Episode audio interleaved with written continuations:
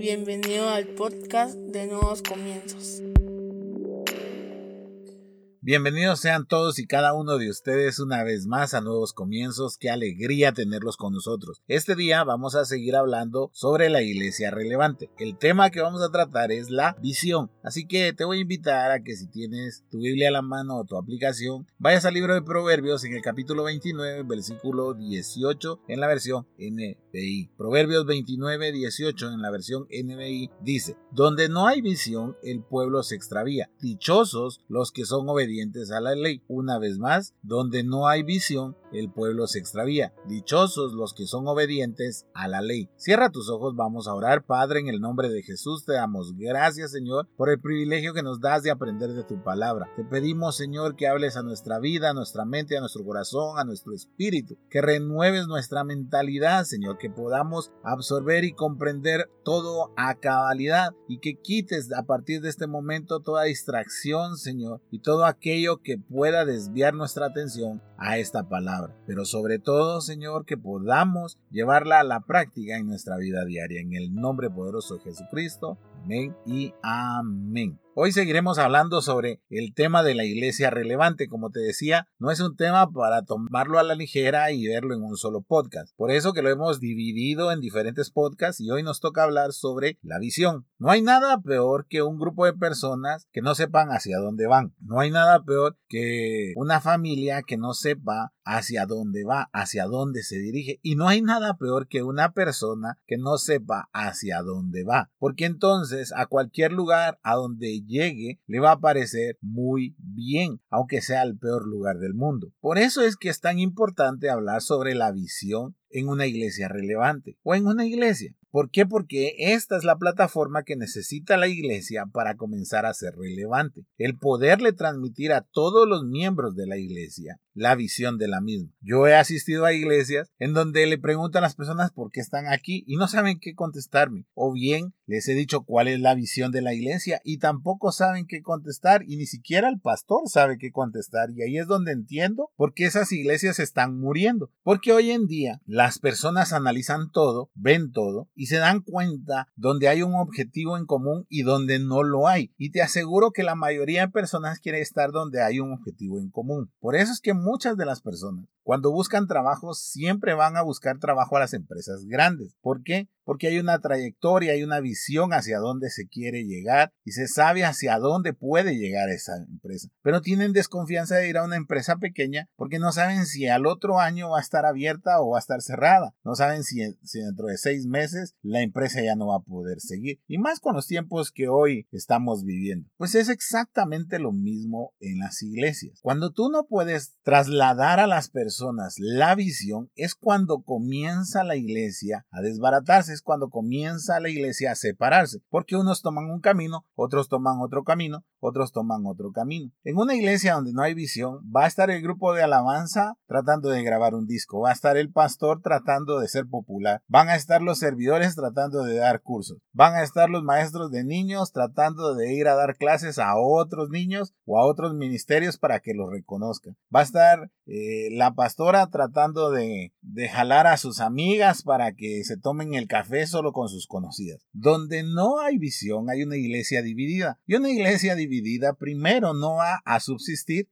y segundo, nunca va a poder ser relevante en este tiempo. Por eso que es tan importante hablar sobre este tema en específico. Tú puedes verlo con tu familia. Yo no sé si algún día se han puesto de acuerdo en algo. Por poner un ejemplo, hacer un, un asado, una simple comida como un asado. Posiblemente si tú ya eres adulto, ya eres joven, y tus papás están un poquito más grandes, alguno va a decir, ah, pues nosotros hacemos el guacamole, el chirmol, tu papá puede decir, yo voy a ir a comprar la carne, tu mamá va a decir, yo voy a ir al mercado a traer el carbón, el ocote, y tú puedes decir, va, yo le hago la parrilla y todos juntos y hacen un, un almuerzo que se disfrutan absolutamente todo. Es porque tenían una visión en conjunto. Pero qué feo es cuando tú te llegas a sentar y tu mamá hizo una comida que a ti no te gusta, que a tu hermano no le gusta, que a tu papá no le gusta o que a tu o que tu hermana no le gusta y todo el mundo haciendo caras y tu mamá se siente frustrada. ¿Sabes por qué? Porque no había una visión en conjunto. Yo por eso como familia odio, realmente odio el ir a comer a esos centros comerciales donde puedes comer lo que sea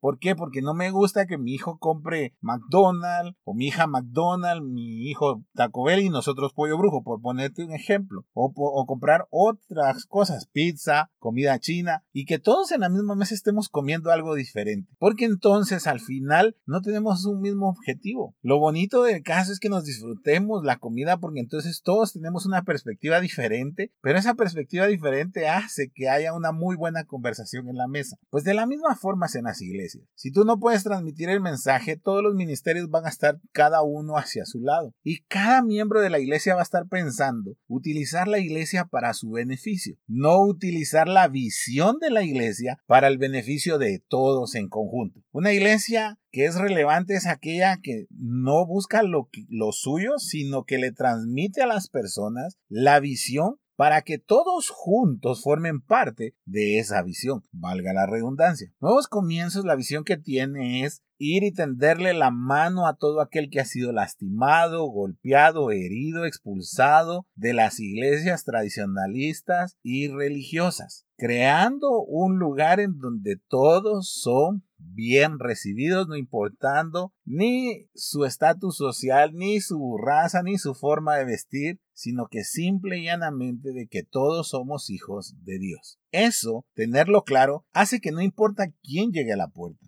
no importa si llega un empresario, no importa si llega una persona que el día de ayer perdió su trabajo y no tiene hoy para comer, no importa si llega una persona de alguna colonia peligrosa o si llega alguna persona que pertenece a algún condominio, no importa si llega un niño sin su papá o si llega un papá con 20 niños, no importa de dónde vienen, lo importante es que van a ser recibidos igual. Y eso hace que cada servidor no le haga caras a las personas, sino que vaya, los abrace y los acepte tal y cual son. ¿Por qué? Porque primero a ellos se les recibió y se les transmitió la visión. Una iglesia relevante es aquella que todos sus miembros, desde el más pequeño hasta el más grande, tiene clara cuál es el objetivo que mueve esa iglesia. Por supuesto, me vas a decir, pero lo primero que mueve a la iglesia es que todos busquen al Señor. Sí, por supuesto, y que todos se arrepienten y acepten a Jesús como su Salvador y que mejoren su vida. Pero esa es la siguiente fase, porque si no son bien recibidos en la puerta, porque si no se sienten a gusto, entonces nunca vamos a llegar a que el Señor sea parte de sus vidas, porque nosotros al final somos los que les estamos cerrando la puerta.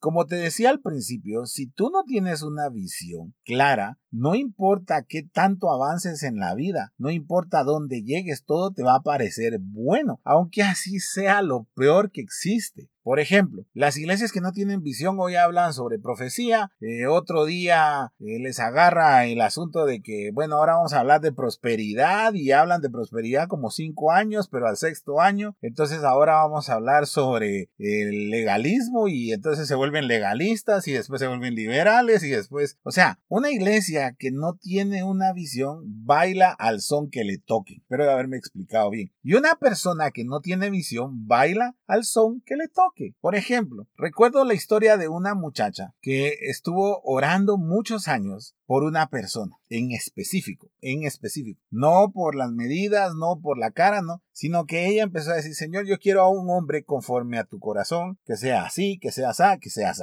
No físico, sino espiritualmente y con principios y valores. Y recuerdo que cuando todos veíamos que iba a tener novio o que era el, el prospecto, decíamos, este va a ser. Y ella empezaba a decir, no, tiene esto, tiene esto y tiene esto. Y entonces sus amigas le empezaban a decir, no, pero tiene tres de cuatro. No, tiene que tener las cuatro categorías que yo dije. No, pero conformate, mira, te va a dejar el tren. Esa muchacha tenía muy clara su visión. Ella decía, si no cumple las características, no va a ser mi novio. Mientras que las otras estaban diciendo, agarrante este hombre, este que tiene dos de cuatro, dale hombre, no te va a salir todo perfecto. Ese es un tipo de persona que no tiene una visión. Cuando tú tienes la visión de una casa, tienes la visión, la visión de un color, de un carro, para que me entiendas mejor, posiblemente tú tienes la visión de comprarte un carro de un color negro, Nunca vas a ir a negociar uno de color rojo. Nunca vas a ir a negociar una moto porque al final te conformaste con la moto. Si tu visión era tener un carro, vas a tener el carro porque te lo vas a proponer y vas a hacer todo lo necesario para conseguirlo. Por eso es que las personas que más éxito tienen en la vida son aquellos que tienen un lugar hacia donde se dirigen. Y ese lugar hacia donde se dirigen es su visión. Es la visión que ellos establecieron para su vida. Yo recuerdo perfectamente que lo primero que yo dije cuando comencé a pensar en casarme realmente fue, yo quiero tener a mis hijos luego, quiero que los tengamos lo más pronto posible porque si no nos vamos a hacer muy grandes. Eso fue lo que, lo que pensaba yo. Y además yo quiero que mis hijos todavía disfruten un poco de mi vida porque si no ya voy a estar muy, muy anciano. Y eso era lo que yo pensaba. Y la verdad es que vino Emanuel, nos llenamos con Emanuel, de ahí vino Avi, nos llenamos con Avi. Pero si hemos estado claros desde el principio que solo dos hijos queríamos. Pero si no tuviéramos esa visión, tendríamos ahorita cuatro y después el quinto y después el sexto y después el séptimo y después caemos en lo religioso, así de que, no, que debemos de decirle al Señor que nos debemos de reproducir y que todos los hijos son bendiciones, así sean 24, van a ser bendiciones. ¿Quién nos va a mantener? Y ahí aparece el religioso, es que el niño viene con el pan bajo el brazo. No, hombre, hay que ser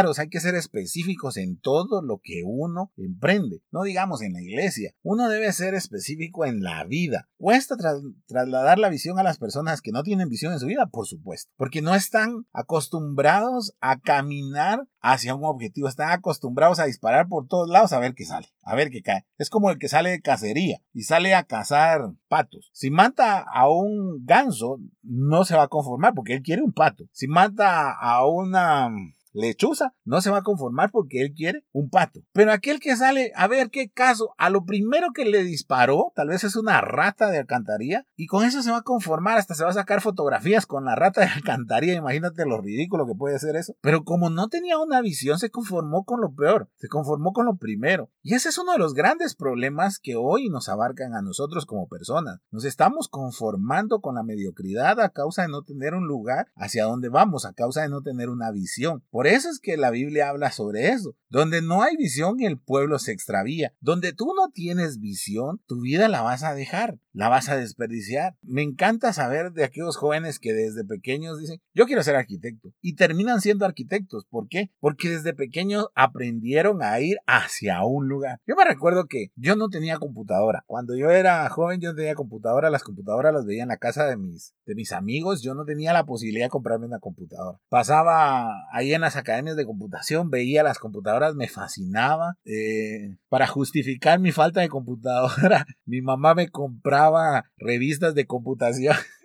para que aprendiera de computadoras ahí en las revistas. Y me recuerdo que un día un amigo eh, reunido en la casa con varios de nosotros dijo, escribamos qué queremos ser cuando seamos mayores. Me recuerdo que yo vine y escribí. Dije, yo quiero eh, trabajar en todo lo que es tecnología y quiero manejar muy bien la computadora y quiero saber todo lo que es programación, quiero saber esto y aquello. Y la idea de esta actividad era que se leyera lo que uno quería hacer. Cuando yo leí lo mío, todos se rieron y todos se burlaron porque dijeron, ¿cómo puede ser que quieras ser un experto en la computadora? ¿Cómo es que quieras trabajar en la tecnología si vos no tenés una computadora en tu casa, no tenés los medios? Y me recuerdo que en lugar de frustrarme les dije, pero algún día los voy a tener. Hoy en día, gracias a Dios, me gano la vida con la tecnología. Tenemos la capacidad y la posibilidad de trabajar desde casa y no tener que ir a la oficina. ¿Por qué? Porque estaba muy claro que quería yo Es más, te voy a compartir un secreto. ¿Sabes que yo sin tener computadora empecé a dar clases de computación? Así como te lo estoy diciendo. Yo lo que hice, me recuerdo que me ofrecieron un trabajo para ser profesor de, computación y yo dije, sí, sí, yo quiero ser profesor de computación. Yo puedo ser profesor de computación. Y la única computadora que yo a la que yo tenía acceso era la que tenía en el taller en el colegio. Y lo que hice fue que vi en una librería un manual, así se puede decir, un manual o un libro sobre el Office. Y era un libro gruesísimo y dije, ah, me lo voy a comprar. Y créeme, no sé de dónde ajusté, total que me compré el libro y me puse a leerlo. Lo leí completito, completito el libro. Me lo aprendí y con eso empecé a dar clases de computación. Y en esa academia donde yo estaba dando clases de computación conocí a mi novia, la que hoy es mi esposa. ¿Ves lo que hace tener una visión? ¿Ves lo que hace tener un objetivo? Aunque parezca ridículo lo que yo te estoy contando, pero así fue. Hoy te estoy contando algo nuevo que tal vez nadie sabía, pero así fue. Es más, cuando yo le dije a mi mamá, mire mamá, voy a dar clases en una academia de computación, mi mamá se reía y me decía, ¿cómo así? Digo, sí, pero vos sabes computación. Pues me voy a comprar un libro y voy a aprender ahí. Y así fue como aprendí. Y créeme, yo no tengo un título en el sentido de alguna academia que me haya dado las las clases de computación. No, yo lo aprendí todo en un libro y después me tocó ir aprendiendo en el camino hasta lo que hoy, hoy hago. Por eso es que es interesante que uno debe tener visión, por eso que es súper importante tener una visión. No puedes andar en la, en la vida como que parando en cualquier estación. No, no puede ser así. Tú debes de tener un objetivo, tienes de tener un lugar hacia dónde ir. Si tú tienes un lugar hacia dónde ir, no importa todo lo que venga, no importa los problemas, tú vas a continuar el camino. La iglesia tiene una visión y la verdad es que no es el multiplicarse, no es el ser una iglesia grande, no es ser la mejor iglesia de Guatemala o de Centroamérica o de América. Nada de eso. La verdad es que para nuevos comienzos no, no es importante eso. La verdad yo siempre lo he dicho, tal vez vamos a seguir siendo los mismos 25 o 30 que somos en la iglesia toda la vida, no importa. Y Dios sabe y está de testigo que no me importa. Y espero que a los miembros de la iglesia tampoco. Pero lo que sí es importante es que cada vez que veamos a una persona que ha sido herida, que ha sido criticada, que ha sido expulsada de alguna iglesia a causa de la religiosidad, a causa de, de, ese, de esa tontería del legalismo, pueda tener una iglesia donde asistir, en donde sentirse amado de nuevo, en donde sentirse correspondido y en donde conocer realmente que Dios es amor. Y esa, eh, esa es la visión de, de nuevos comienzos. Creo que a partir de ahí todo lo que venga pues será a causa de esa visión, no será a causa de que Dijimos, vamos a hacer la mejor iglesia de Guatemala porque entonces vamos a estar compitiendo con todas las demás iglesias. Créeme que nosotros no competimos con ninguna iglesia. No nos interesa, no nos interesa compararnos con fulano, sutano, mengano y perencejo. No, nos interesa que las personas que lleguen sean transformadas por medio del amor, del amor de Dios en cada uno de nosotros. Esa es la visión. Ese es el lugar en el que queremos estar. Cada vez que hablo con alguien de la iglesia, siempre me lo recuerda y me dice, Max, es que así debe de ser. Y yo digo, por supuesto, nunca nos ha interesado el dinero, nunca nos ha interesado la fama, nunca nos ha interesado el título y nunca nos va a interesar porque no está, no está dentro de la visión. En un lugar donde no hay visión, interesan los títulos, interesan la fama, interesan los puestos. Ay, pobrecito, si no me llaman de esta manera, si no me llaman el gran pastor X, entonces no, no voy a predicar, o si no me dicen que yo soy el evangelista internacional para el mundo y las naciones de Dios, no, no voy a predicar, eso no sirve. La verdad, esas iglesias están condenadas, y discúlpame que sea tan fuerte y tan sincero, están condenadas a desaparecer en esta generación que viene. ¿Por qué? Porque las personas ya no quieren títulos. Las personas están cansadas de que en todos lados hayan títulos. Las personas lo que quieren es poder relacionarse, poder ser valoradas por lo que son, no por el título que tienen. Y por eso es que la visión de nuevos comienzos es esta. Yo no sé cómo estás en tu vida hoy, yo no sé si realmente estás claro o estás clara hacia dónde quieres llegar, tanto en tu vida profesional, personal, espiritual y eclesiástica. No lo sé. Me gustaría pensar que tienes una visión fija, me gustaría pensar que te has movido toda tu vida sabiendo hacia dónde vas. Pero si no es así, hoy quiero hablarte y decirte que llega el momento en el que posiblemente por eso te has sentido extraviado o extraviada, por eso que te has sentido perdido o perdida, porque te estás conformando con lo primero que aparece, con, con el primer trabajo que aparece, con la primera carrera que puedes estudiar, con el primer chavo o chava que te dijo que sí o que se interesa en ti, y tal vez no es lo mejor, tal vez es lo peor, pero cuando tú estás claro hacia dónde quieres llegar, hacia dónde quieres ir, quién quieres ser, cuando en realidad comienzas tú a decidir tu vida, cuando tú comienzas a tener el control de tu vida es cuando tú encuentras una visión. No permitas que otras personas marquen hacia dónde vas a llegar, a qué tan lejos vas a poder avanzar. No permitas. No dejes que la gente te influencie por medio de sus palabras, ¿sabes? Cuando uno no tiene visión es cuando uno le hace caso a lo que dicen las personas. Pero cuando tú estás claro de la visión que hay en tu vida, entonces todas esas palabras se vuelven eso, palabras, no te afectan. Sabes hacia dónde vas. Me encantó una publicación en el Facebook que hizo alguien que decía, ¿dónde están aquellos que se perdían? ¿Dónde están aquellos que eran una carga? Y estaba hablando él de él y de sus amigos. Me encantó. Siempre le he dicho a mi esposa y a mi mamá, yo no sé si algún día me va a dar el Señor el privilegio de casar a alguien. Yo no sé. Yo no sé si algún día el Señor me va a dar el privilegio de ver que la iglesia crezca. No sé. Pero sí le pido al Señor que me dé el privilegio de ver a jóvenes, señoritas, niños, adultos, ancianos, transformar la mentalidad, transformar su mentalidad y convertirse en la mejor versión de ellos, en la que nadie cree, en aquella en la que solo ellos creen, en la que nadie cree, en la que ven a una persona y dicen, ah, ese no va a terminar la U y de repente, ¡boom!, saca su, su licenciatura. Ah, ese no puede ni pagar su pasaje y de repente ¡boom! tiene su moto, a causa de trabajo, esfuerzo, dedicación. Aquel que le dijeron, ah, no, este, mañana lo vamos a ver bolo en algún lugar o tomado en algún lugar, perdón la expresión, tomado en algún lugar, pero que ahora está evangelizando. Aquel que le dijeron, ah, esta, ah, esta, esta que está aquí va a terminar embarazada con hijo de uno, de otro. Cuando miren, está casándose, honrando a sus padres, con el hombre de su vida, un hombre que la respeta, que la honra, que la protege y que sobre todo le es fiel y la ama. Eso, eso para mí es lo máximo. Para mí es lo mejor que puede suceder. Yo tengo una visión en la iglesia, nuevos comienzos, pero tengo una visión también ministerial. Y esa visión es esta que te estoy compartiendo. El poder ser una persona que motive a las demás a cambiar su mentalidad. A que si antes venían y decían, ay, orar por mí, ahora vengan y vayan doblen sus rodillas y oren al Señor, porque yo no voy a estar toda la vida, yo no voy a ser eterno y además no existe mediador entre los hombres y Dios, solo Jesús no un pastor, no un evangelista, no un maestro, no un apóstol, no. El único mediador entre Dios y los hombres es Jesús. Y entonces si yo puedo venir y enseñarte eso y decirte, ve tú, sé sincero con el Señor, estoy cumpliendo mi, visión personal, mi visión ministerial. Aparte está la visión de la iglesia. Y aparte tengo una visión como papá, tengo una visión como esposo y tengo una visión como hijo. Debemos de aprender a, a tener una visión en nuestra vida porque eso nos va a ser relevantes. Y siendo relevantes nosotros, nuestras iglesias van a ser relevantes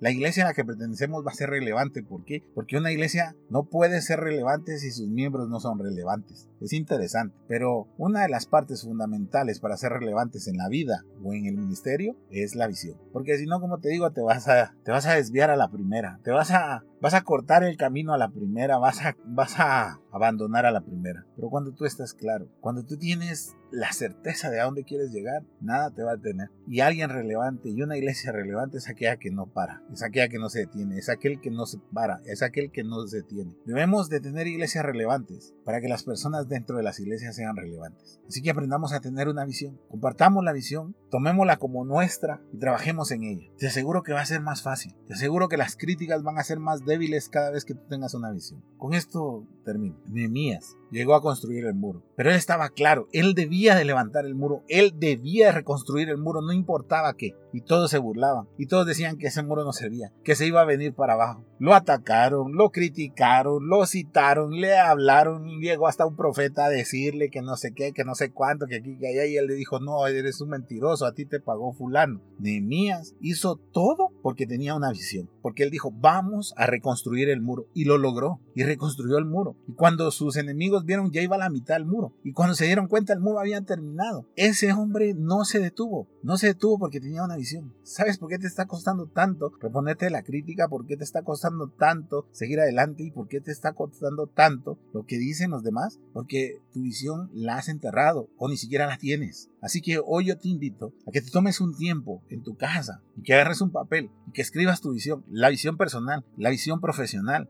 la visión ministerial y la visión eclesiástica. Y si estás en nuevos comienzos, ya sabes cuál es nuestra visión y escríbela. Y vive por esas visiones. Permite que tu vida tenga un objetivo a dónde ir y eso te hará diferente, te hará relevante. Cierra tus ojos. Padre, en el nombre de Jesús te damos gracias, Señor. Gracias por esta palabra, porque necesitábamos escucharla, Señor. Necesitábamos volver a, reafirmar nuestra visión. Necesitábamos, Señor, tener un ancla a un lugar a donde dirigirnos. Sabemos que el enemigo no se duerme, Señor, y por eso es que presenta tantas críticas, tantos ataques, tantas angustias, tantos problemas, Señor. Pero si nosotros estamos claros hacia dónde vamos, tenemos por seguro, Señor, que tú vas con nosotros. No nos vamos a extraviar en el camino, no nos vamos a conformar con menos que la excelencia. No vamos a estar parando cada vez que ya nos sintamos fuerzas, sino todo lo contrario. Vamos a encontrar siempre la motivación, la fuerza y sobre todo la gracia tuya, Señor, para encaminarnos un poquito más hacia el objetivo, hacia esa visión que hemos declarado. No permitas que nos extraviemos ni como personas, ni como familias, ni como empresas, ni tampoco como iglesias, Señor. Tenemos una visión clara, la cual fue dada por ti. Permítenos, Señor, tener la capacidad para compartirla a todas las personas, desde el más pequeño hasta el más grande, desde el más nuevo hasta el más antiguo en la iglesia, Señor. Permite que pertenezcamos a una iglesia que tiene una visión, una visión, Señor, que va más allá del ego, que va más allá de ser famosos, que simple y llanamente va a ver a esas personas que han sido heridas. Permítenos ser esa iglesia. Permítenos siempre, Señor, no importa los años, no importan las temporadas, no importan las épocas, que siempre en nuevos comienzos tenga una visión clara, concisa, pero sobre todo que hable de tu amor. Que en nuestra vida, Señor, nosotros tengamos una visión profesional, una visión personal, una visión familiar, una visión ministerial, una visión espiritual y una visión de iglesia. Te lo pedimos en el nombre poderoso de Jesucristo y aquel que se estaba encontrando perdido, que se ha encontrado extraviado o extraviada, Señor, permite que este mensaje hoy, este podcast, llegue a su corazón, que pueda a partir de hoy, Señor, retomar el camino de la visión que le ha sido encomendada. Te lo pido en el nombre poderoso de Jesucristo. Amén y amén.